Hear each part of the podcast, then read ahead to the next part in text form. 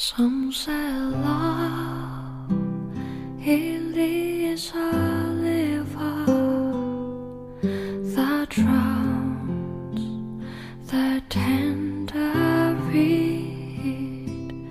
Some say love it is a laser that leaves your soul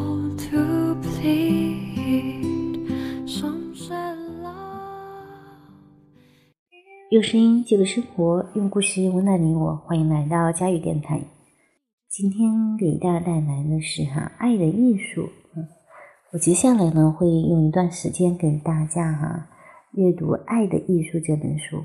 那我们今天是第一个篇章，爱是一门艺术吗？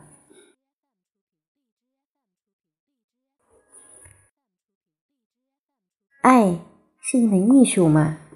如果爱是一门艺术，那就要求想掌握这门艺术的人有这方面的知识，并付出努力；或者爱仅仅是一种偶然产生的、令人心荡神怡的感受。只有幸运儿才能坠入爱的情网。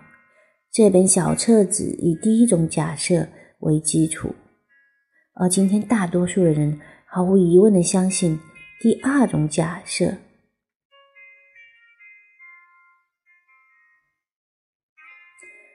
但这大多数人绝不认为爱情无关紧要，相反，他们追求爱情，悲欢离合的爱情电影，他们百看不厌；百般无聊的爱情歌曲，他们百听不烦。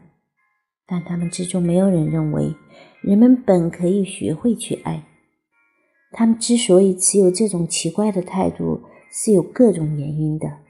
这些原因反过来又分别或共同的加强了他们的这一态度。大多数人认为，爱情首先是自己能否被人爱，而不是自己有没有能力爱的问题。因此，对他们来说，关键是我会被人爱吗？我如何才能值得被人爱？为了达到这一目的，他们采取了各种途径。男子通常采取的方法是在其社会地位所允许的范围内，尽可能的去获得更多的名利和权利；而女子则是通过保持身段和服饰打扮，使自己更富有魅力。男女都喜欢的方式是使其自己有文雅的举止、有趣的谈吐、乐于助人、谦虚和谨慎。为了使自己值得被人爱而采用的许多方法，与人们要在社会上获得的成功所采用的方法雷同，其都是要赢得朋友和对他人施加影响。事实上，我们这个社会大多数人所理解的值得被人爱，无非是赢得人心和对异性有吸引力这两种倾向的混合物而已。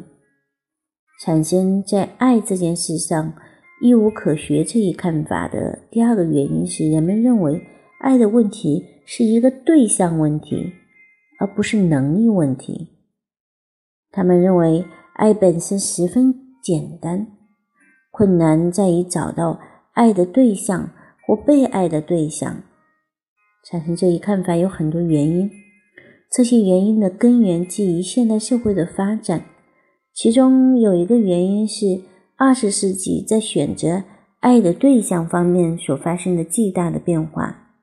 十九世纪，用在很多传统文化中，爱情往往不是自发的，最后导致婚姻个人经历。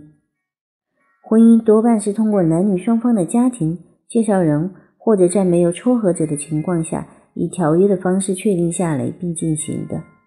婚姻要门当户对。至于爱情，人们认为婚后自然而然就会产生。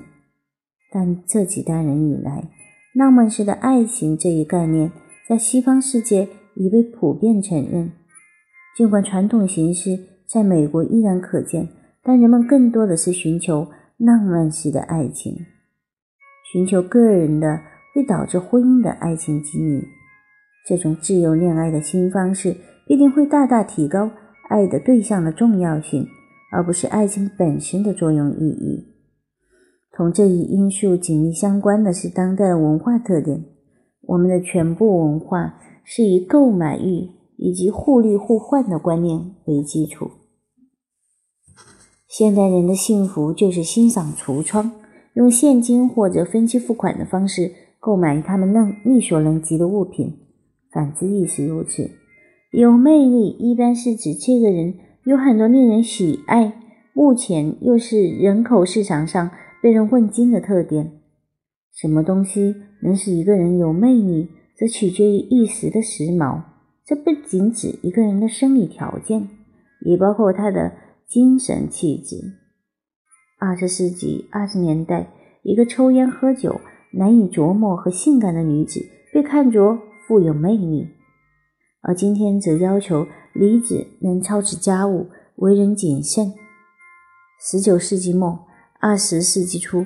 富有刺激性和雄心勃勃的男子具有魅力，如今却使关心社会、心体厚道的男子更受欢迎。我想做一笔交易，那我既要考虑从社会价值的角度出发，对方值不值得我追求，也要考虑基于我一目了然的实力以及潜在的实力，对方会不会看中我。这样，当男女双方感觉到考虑了他们本身的交换价值的情况下，已经找到市场上所提供的最合适的对象，他们就开始相爱。在这笔交易中，如同购买地皮一样，对方的发展前途的潜力也起到很大的作用。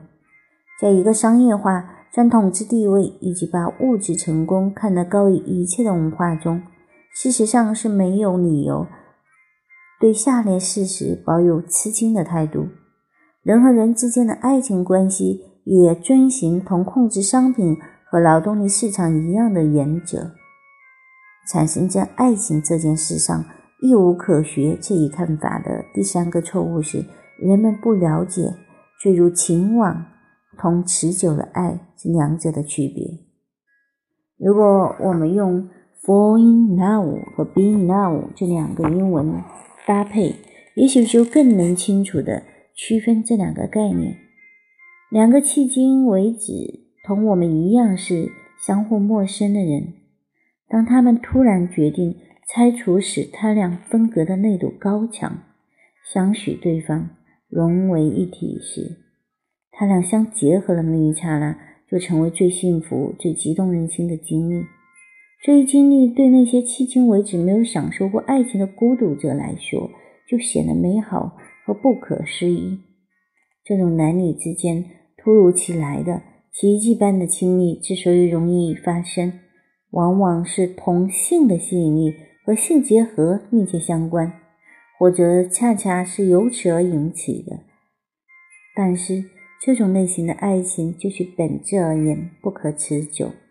这两个人虽然暗属对方，但他俩之间的信任会越来越失去其奇迹般的特点，一直到敌意。失望和无聊把一息想存的魅力都抹掉为止。当然，一开始双方都不会想到这一点。事实是，人们往往把这种如痴如醉的入迷、疯狂的爱恋看作是强烈的爱情表现，而实际上，这只是证明了这些男女过去是多么寂寞。却没有比爱情更容易的了。这一看法尽管一再被证证实是错的，但至今仍占着主导地位。再也找不出一种行为或一项行动像爱情那样如此巨大的希望开始，又以如此高比例的失败而告终。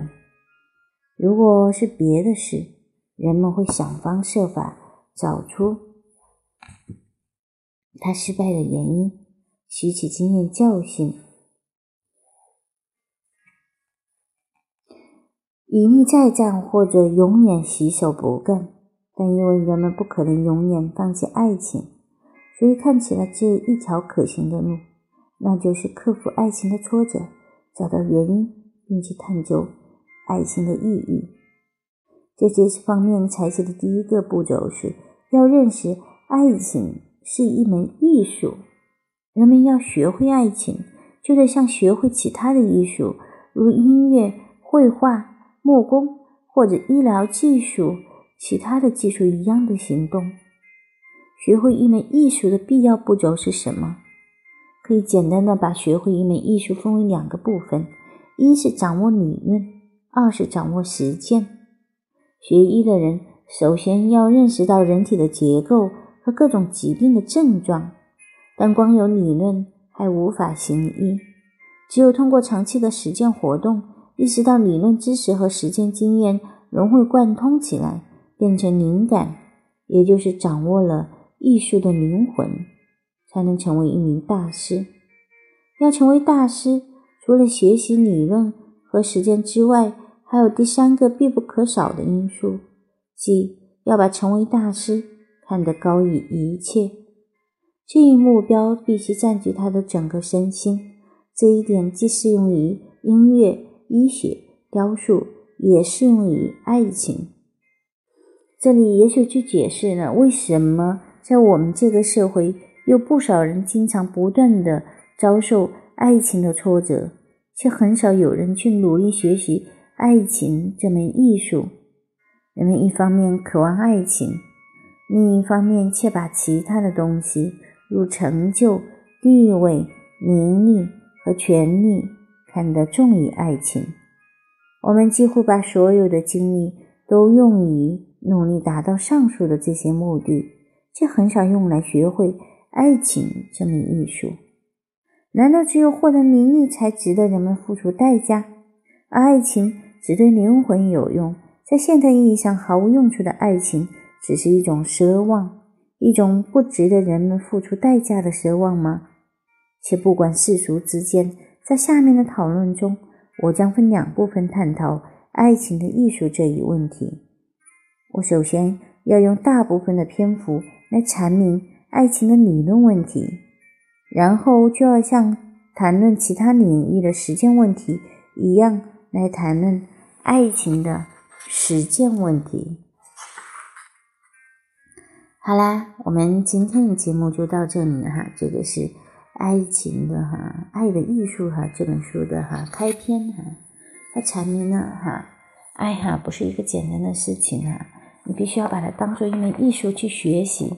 首先，你要懂得它的理论知识，然后你要去实践它。所以，不要认为爱情哈是我们天生就会的哈。嗯，好啦，那么今天晚安。